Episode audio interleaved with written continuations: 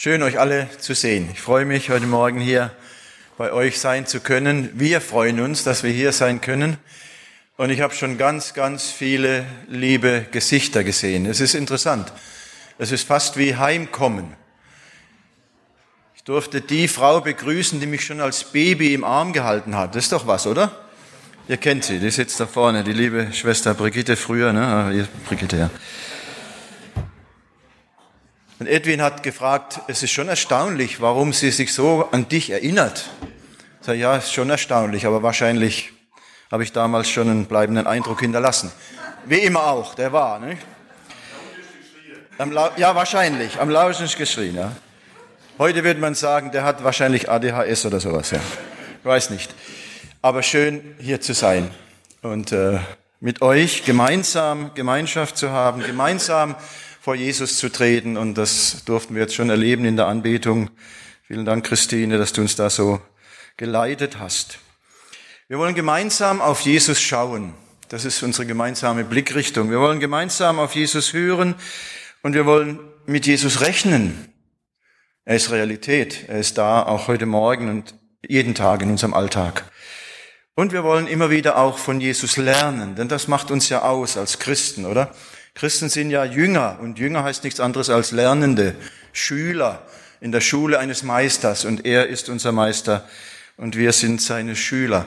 Und da kommt es immer wieder darauf an, dass wir nah bei ihm sind und dass wir seinen Herzschlag spüren, dass wir immer wieder hinhören und hinschauen, was ist ihm wichtig, wo schlägt sein Herz und da, wo sein Herz schlägt, da muss eigentlich auch unser Herz schlagen. Da, wo Jesus sich sein Herz uns öffnet, da müssen wir besonders hinschauen. Und sein Herz schlägt für, ja, es schlägt für mich und es schlägt für dich, es schlägt für die Menschen. Es schlägt für jeden Menschen in dieser Welt. Und das ist großartig. Sein Herz ist so groß, dass jeder, jeder darin Platz hat. Und das war ja seine Mission, weshalb er überhaupt in diese Welt kam diese große Liebe Gottes zu uns zu bringen. Und das muss auch unsere Mission sein, dass wir nun als seine Lernenden, als seine Schüler dasselbe tun, was er getan hat.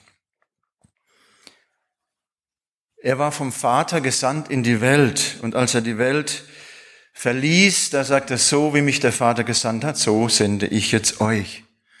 Wir lesen bei Paulus, als die Zeit erfüllt war, sandte Gott seinen Sohn, geboren von einer Frau und unter das Gesetz gestellt, damit er die, die unter dem Gesetz waren, erlöste, damit wir als Kinder angenommen würden. Und das ist ja die tiefste Ursehnsucht jedes Menschen, angenommen zu werden, angenommen zu sein, in liebende Arme genommen zu werden. Das ist die Mission von Jesus, dass er das uns zeigt. Und dann hat er am Kreuz seine Arme ausgebreitet, und das heißt nichts anderes, du komm heim, ich hab dich lieb. Ich möchte dich in meine Arme schließen. Und jetzt schickt er uns in die Welt genauso mit offenen Armen, die Menschen willkommen heißen, die Menschen die Botschaft von ihm bringen. Jesus ist geboren, um zu sterben. Für uns, für die ganze Welt. Aber bevor er starb, und das ist nicht ganz unwichtig, auch hinzugucken, was hat er denn gemacht, bevor er starb, was hat sein Leben ausgemacht? Bevor er starb, war er ein Botschafter für das Reich Gottes. Das war seine erste Botschaft, die er ausgesprochen hat. Kommt, kehrt um, das Reich Gottes ist da. Es ist mit ihm gekommen. Er war ein Botschafter des Reiches Gottes. Und am Ende, als er ging, gibt er diesen Auftrag, diese Mission weiter. Er gibt seinen Jüngern den Heiligen Geist. Aber wozu gibt er ihnen den Heiligen Geist? Er gibt ihnen den Heiligen Geist. Er sagt, ich nehmt hin den Heiligen Geist im Johannesevangelium, so wie mich der Vater gesandt hat, so sende ich euch. Oder wenn wir an Apostelgeschichte 1, Vers 8 denken, ihr werdet die Kraft des Heiligen Geistes empfangen. Na, wozu denn? Damit ihr euch selbst beweihräuchert? Nein.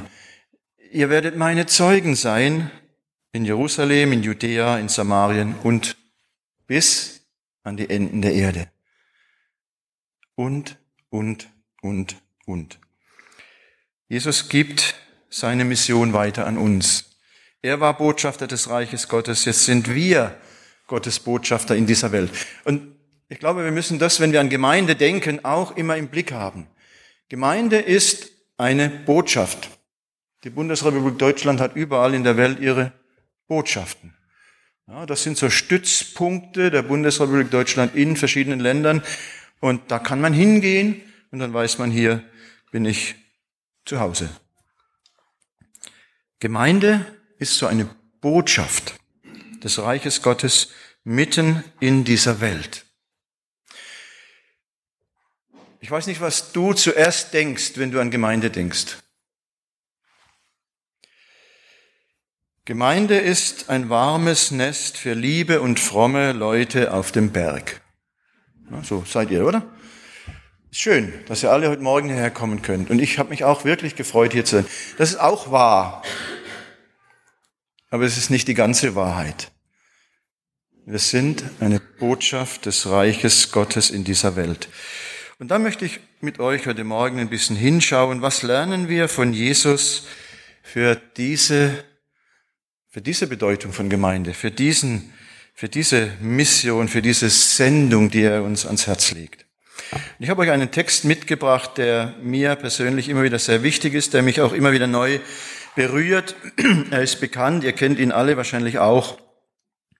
Steht in Matthäus 9, die Verse 35 bis Kapitel 10.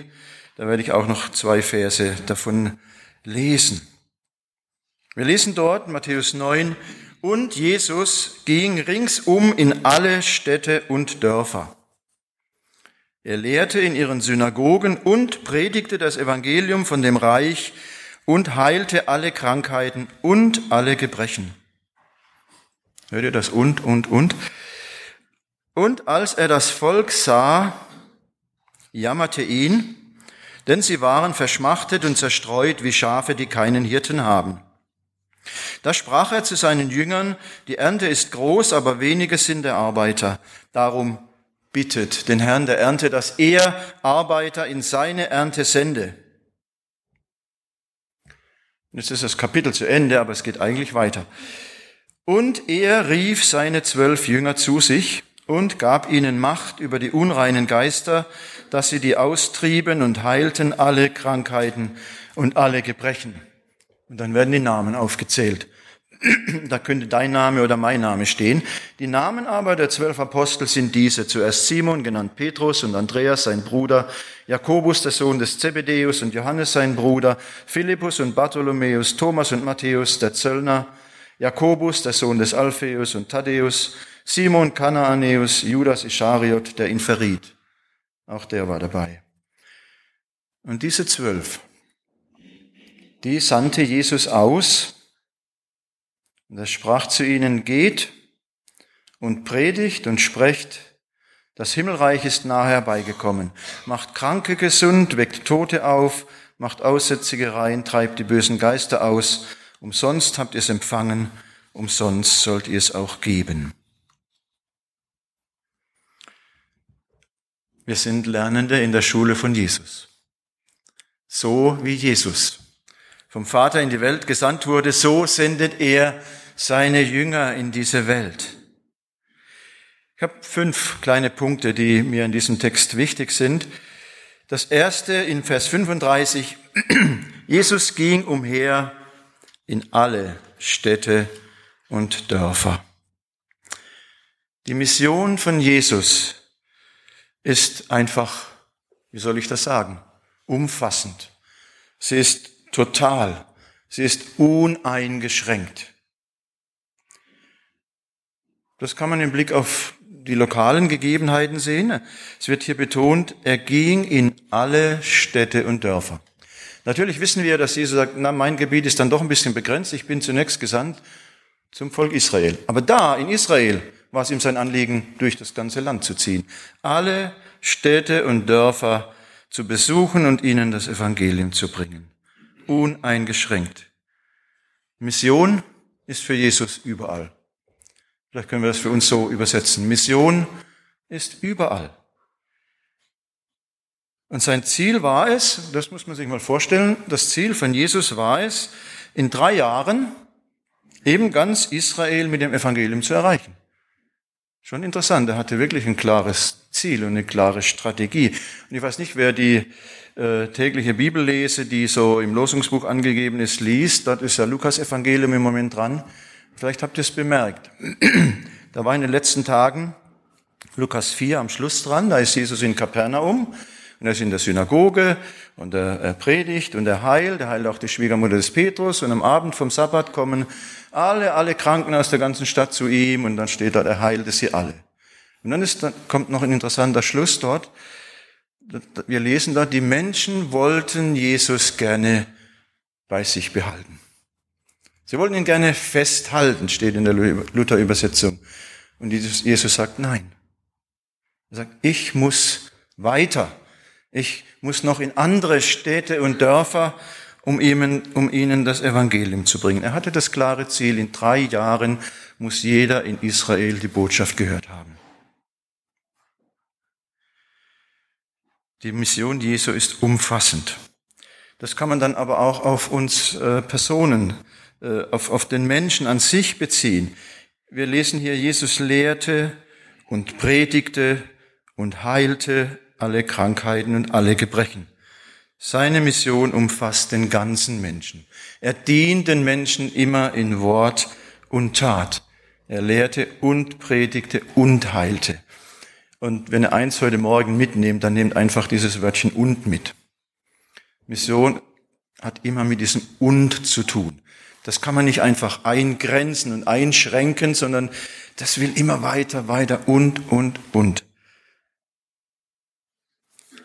Die Mission von Jesus ist umfassend, total uneingeschränkt.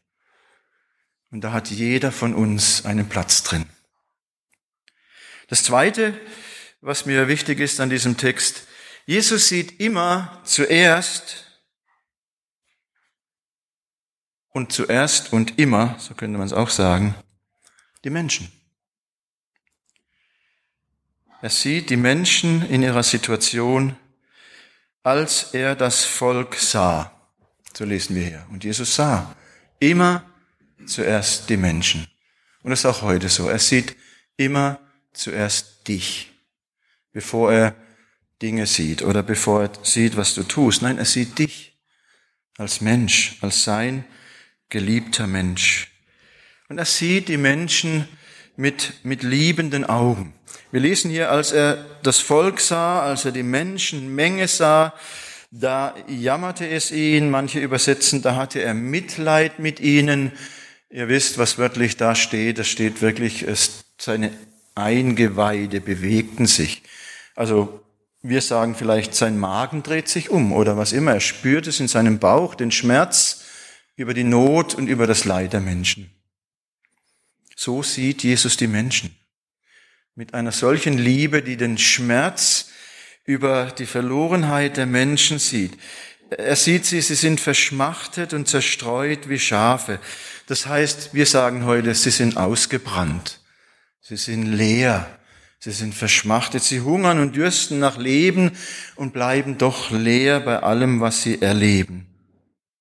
Hungernd und dürstend nach Leben. Und das ist heute noch genauso wie damals. Und Jesus sieht dieses Loch im Leben und im Herzen der Menschen. Und er sieht sie wie Schafe ohne Hirten. Schafe ohne Hirten sind völlig orientierungslos. Die sind hilflos, die irren umher.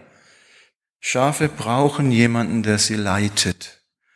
Und auch wir Menschen brauchen den guten Hirten, der uns leitet und der uns Futter gibt und der uns auf den Arm nimmt, wenn wir verletzt sind, der uns heilt, der uns ein Zuhause gibt.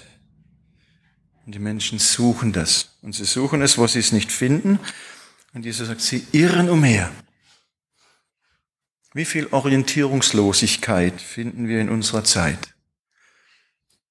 Wer hat die Antwort? Wir saßen gestern Abend zusammen mit Freunden noch was essen gegangen und dann war auch das Gespräch über unsere Situation in unserer Welt. Sie scheint immer unregierbarer zu werden. Die Welt gerät aus den Fugen. Und wer hat die Antwort? Wo finden Menschen Orientierung? Und Jesus sieht die Menschen und sagt, hier bin ich. Und es tut ihm weh, wie Menschen umherirren und verloren gehen, zugrunde gehen, ausbrennen. Er sagt, ich möchte das nicht. Ich möchte euch helfen und heilen. Jesus sieht die Menschen. Und er ermutigt uns, mit seinen Augen die Menschen um uns herum zu sehen. Du begegnest jeden Tag Menschen, oder? Ich hoffe doch, dass du wenigstens, dass man nicht ganz so einsam ist. Denn niemand begegnet, das gibt's auch, ja. Aber die meisten von uns begegnen jeden Tag Menschen. Und was wissen wir von ihnen? Wie sehen wir sie? Wie viel liebendes Interesse steckt in uns für die Menschen um uns herum? Jesus will unsere Herzen mit seiner Liebe füllen für die Menschen. Er will uns seine Augen geben, dass wir die Menschen mit seinen Augen sehen lernen. Wenn Jesus die Menschen sieht, ist auch interessant, was er dann sieht. Er sieht ihren Zustand, aber er sieht zugleich noch etwas anderes. Was sieht er noch? Sieht er den harten Boden oder die harten Herzen? Er sieht die Ernte. Wenn Jesus die Menschen sieht, sieht er eine Ernte. Er sagt, das sind Menschen, die sind reif, dass sie nach Hause gebracht werden in eine geheilte Beziehung zu Gott. Wir können uns das fragen, was sehen wir, was siehst du, wenn du die Menschen siehst? Eh alles umsonst? Schon eh alles verloren? Die Welt geht sowieso den Bach runter? Keiner will mehr was wissen vom Evangelium. Es ist so mühsam. Ja, es ist manchmal mühsam. Aber Jesus sieht die Ernte. Wenn er sagt, die Ernte ist groß, das ist seine Zusage. Die Ernte ist groß. Und ich glaube, wir brauchen diesen Blick für die Ernte von Jesus. Wir sollen nicht zu schnell sagen, puh, es werden immer weniger Christen und niemand will mehr was hören vom Evangelium. Es ist so schwer. Nein, da ist eine Ernte. Wir sollten erwartungsvoll in unsere Tage gehen und erwartungsvoll unseren Mitmenschen begegnen und sagen, hier ist ein Mensch, der sehnt sich im tiefsten Innern nach dem Zuhause bei Gott. Der hat eine Sehnsucht in sich, die ungestillt ist. Und vielleicht darf ich, vielleicht darfst du ihm den Weg zu Jesus zeigen. Die Ernte ist groß. Das Problem ist nicht, dass es keine Ernte gibt. Jesus sieht ein anderes Problem. Es sind so wenige Arbeiter. So wenige Arbeiter. Das Problem ist nicht, dass so wenig Leute da sind, die die Botschaft von Jesus hören wollen. Das Problem ist vielmehr, dass so wenige Christen da sind, die die Botschaft weitertragen, oder? Mission ist Arbeit. Das wird auch deutlich, wenn Jesus von der Ernte spricht. Mission ist Arbeit und da wird jeder gebraucht. Also ich habe ja noch, äh, komme noch aus der Landwirtschaft, habe selber noch als Landwirt gearbeitet. Ich habe die Erntezeit geliebt, obwohl man da nicht viel zum Schlafen kam, weil man immer das Wetter ausnutzen musste und von früh bis spät und bis in die Nacht hinein daran gearbeitet hat.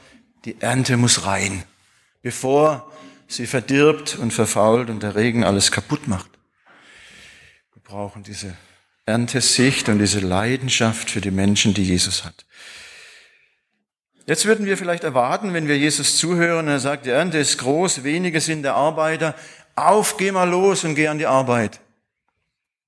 Aber Jesus sagt etwas anderes. Er ruft zuerst zum Gebet. Er sagt, wenn ihr das seht und weil ihr das wisst, dann fangt mal an zu beten bittet den Herrn der Ernte, dass er Arbeiter in seine Ernte sende. Es fängt immer mit Gebet an. Und je mehr uns die Not der Menschen aufs Herz fällt, desto mehr sollten wir ins Gebet kommen. Sagen, Herr, erbarme dich über unsere Welt, über meine Nachbarn, über meine Kollegen. Herr, gib mir eine Chance, ihnen etwas von dir zu sagen. Mission fängt immer mit Gebet an. Und jetzt frage ich euch mal, ihr betet ja alle, oder? Persönlich und in der Gemeinde. Davon gehe ich mal aus. Ihr betet alle.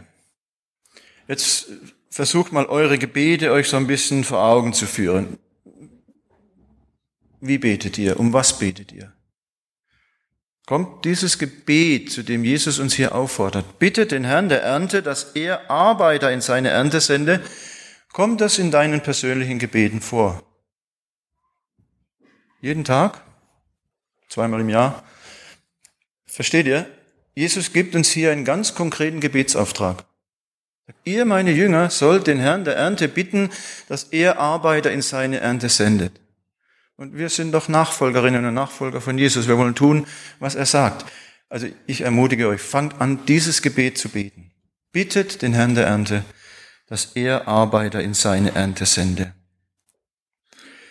Als wir 2003 in unserer Gemeindegruppe Sembach, Kübernkirchhof und Kaiserslautern das Missionsprojekt Westpfalz begonnen haben und die Sicht so neu gewachsen ist in Kaiserslautern mit dem alten Mennohaus, was jetzt Elim-Zentrum heißt, vielleicht ein neues missionarisches Projekt zu starten. Da haben wir alles zusammengetragen, was wir konnten. Das Haus war da, die Finanzierung hatten wir ein Konzept entwickelt.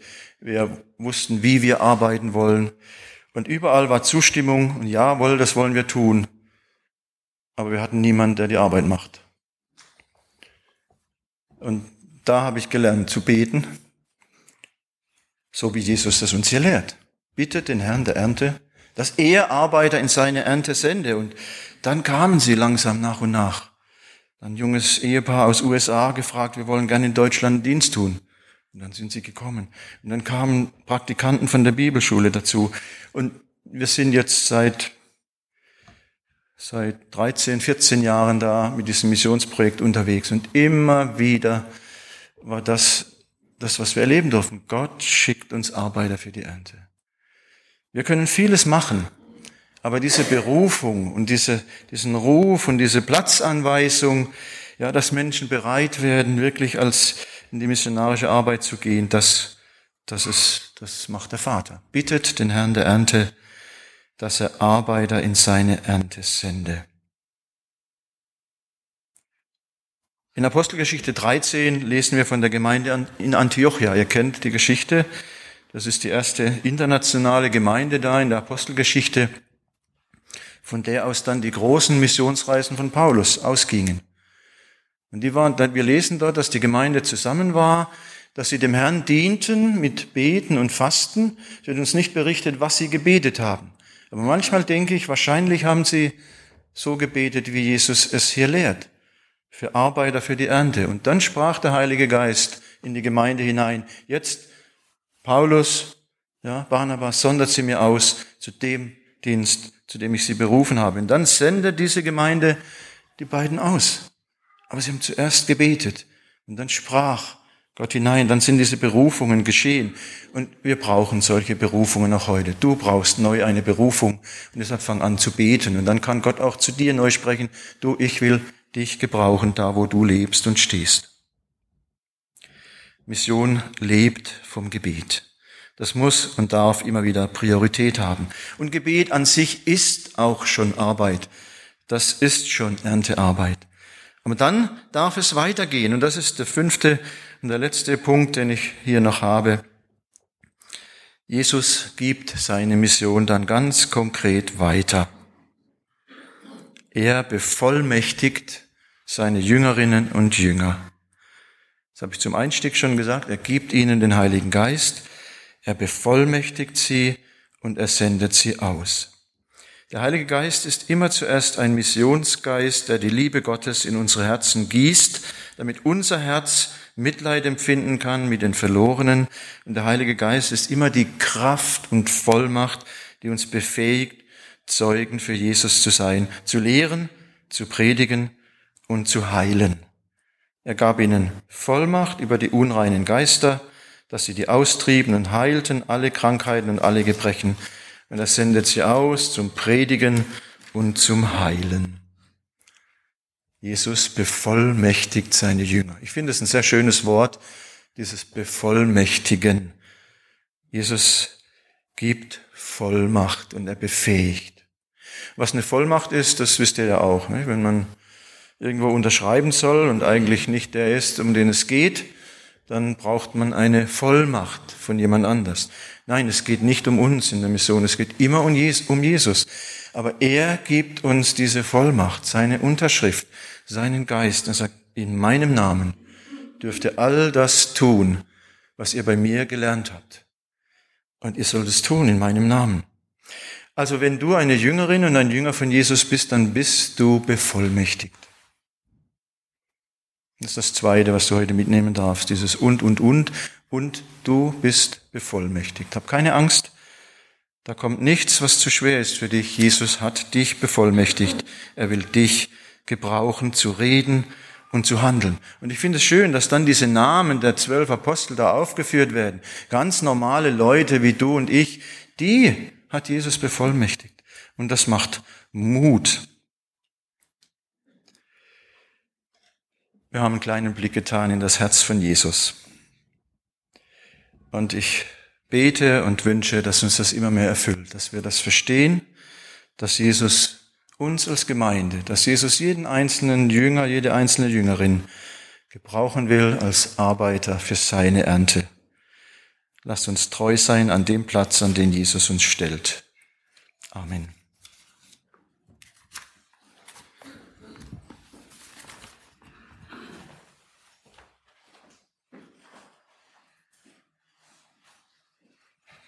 Wir singen jetzt gemeinsam zusammen das nächste Lied. Herr, ich sehe